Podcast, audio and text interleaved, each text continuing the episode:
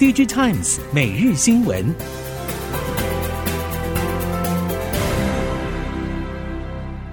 听众朋友们好，欢迎收听 DigiTimes 每日新闻，我是翁方月，现在为您提供今天的科技产业新闻重点。首先带您关心。在 NVIDIA 等大单灌注、台积电急忙扩产之下，台积电先进封装供应链意外迎来逆风成长的机会。台积电全面启动 CoWoS 扩产计划，除了产能调配之外，更直接扩增竹南和龙潭的产能，且计划宣布台中也将展开扩产。根据设备业者表示，不只有 NVIDIA，包括赛思林、博通、Amazon、思科等大客户，从第二季起对于 CoWoS 产能需求大增，急单涌入之下，终于让台积电重启先进封装设备与材料拉货力道。根据了解，除了美国、日本与德国等多家国际设备大厂受益之外，台系湿制造设备大厂星云和弘塑也低调接获急单，到明年中前，两厂合计必须赶工交出近三十台相关设计机台。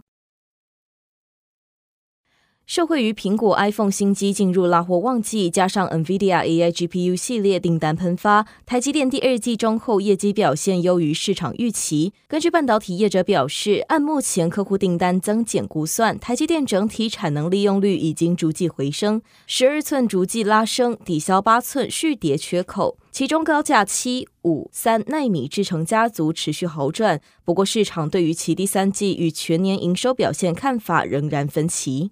保守方认为，下半年库存危机解决，但没有看到需求回温。重厂投片依旧保守，以联发科为首的砍单大户继续减单。台积电营收不如往年旺季强劲，全年跌幅将进一步下修到百分之八到百分之十。至于乐观方则预期，客户增减订单护底，加上定价依旧强势，第三季营收季增还是有将近一成的表现，全年应该可以维持百分之一到百分之六的减幅猜测。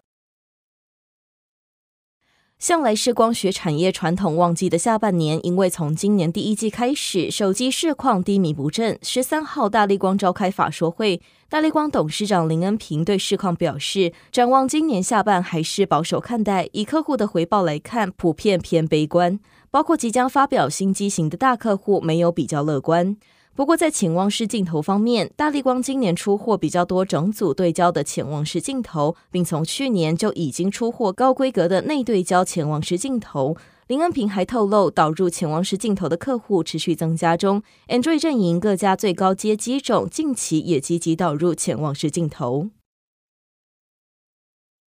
德仪从今年第二季开始全面启动消费性电源管理 IC 杀价竞争，两岸电源管理 IC 业者都明显感受到巨大压力，而这样的杀价压力预计下半年还不会有收敛的趋势。德仪将继续凭借新产能开出以及车用和工控领域双重优势，在消费市场力拼出货，成高价动率。从去年电源管理 IC 需求修正正式启动之后，供需状况从原本供不应求快速反转，客户要求的降价压力也越来越大。不少客户都希望可以直接降到疫情前的水准，但以现在半导体生产成本还是偏高的情况来说，电源管理 IC 业者基本上无法退让到这个程度。因此，多数业者抱持且战且走的态度，在价格上尽量守住，并试图导入新品来支撑获利空间。电动车渗透率显然是该产业能否快速成长的关键。除了政府加持之外，车厂也不断喊话将推出平价电动车。终端消费者当然也乐观其成，但是供应链却不见得人人乐意。已经供货许多国际车厂的台系车用供应链业者认为，平价车款虽然可以有效且快速地被大众接受，但交通工具最在乎的终究是安全。平价车款从外观到内部零组件和晶片等都无法跟目前主流电动车相比。业者指出，许多车厂推出不同级距的电动车款，以符合各消费族群的需求，但是对供应链业者而言，平价电动车并不是现在要急于抢进的市场。近期供应链传出，日系车厂开始下询价单给台系汽车电子业者。根据了解，这些业者必须在车厂要求的条件及目标下进行专业预演，让车厂了解其在未来车领域的功力。而日系车厂唯一指明采用的车规晶片以及平台，就是日系 IDM 龙头瑞萨。这或许是与欧美车厂广纳各主流 IDM 晶片最大的不同点。业者补充，台厂取得日系询价代表跨出成功的第一步，但距离正式成为供应链一员还是有一段距离，也是台系业者近年布局汽车电子电气化的总体检。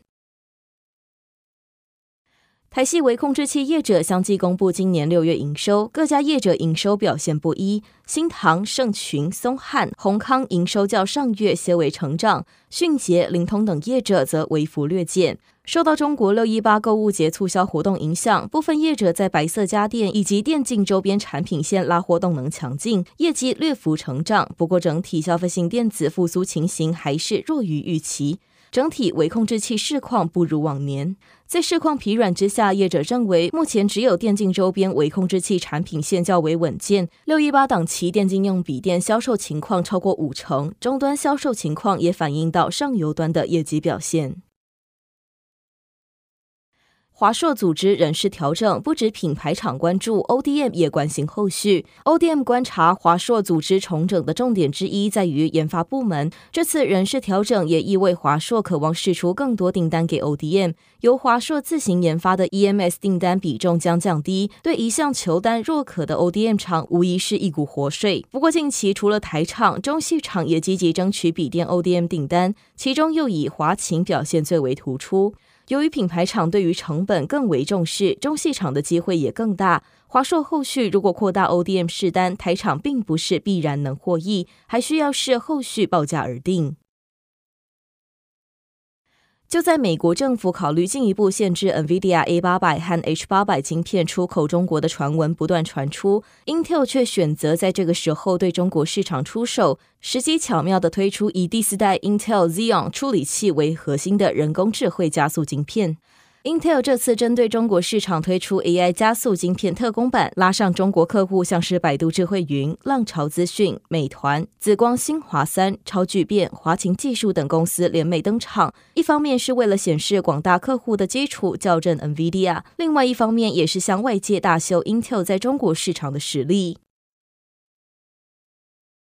鸿海与 Vedanta 的半导体合资公司告吹之后，古吉拉特邦正在与红海进行谈判，建立一座半导体厂。这项谈判表明印度政府发展半导体和晶片制造业的决心，并为印度科技产业开创新的机遇。古吉拉特邦作为印度的工业重镇，拥有优越的基础设施和投资环境，吸引不少国际企业在该地区设厂。红海如果在古吉拉特邦设立半导体厂，将带来大量投资和就业机会，并推动当地科技产业的发展。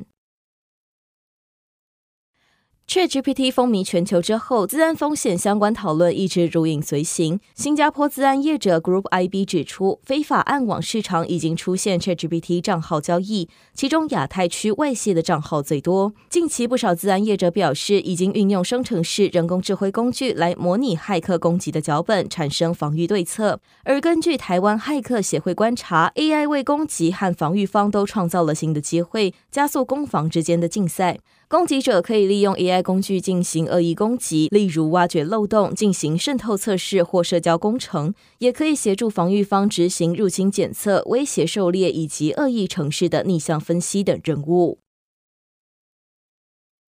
具有人造太阳之称的核融合技术被视为下世代的洁净能源发展重点。近年来，各国投入大量资金研发核融合技术，国际科技业者也看好核融合发展，以实现核融合发电商用化为目标，相信投资核融合技术团队。核融合作为新一代能源技术，相较于核分裂，其产生的核废料半衰期较短，且与传统核能发电相比，被国际研究单位认为安全性较高，发电时不会产生二氧化碳。如果能实现大规模商用化，有望成为另一种洁净能源的选项。以上新闻由 DigiTimes 电子时报提供，翁方月编辑播报，谢谢您的收听。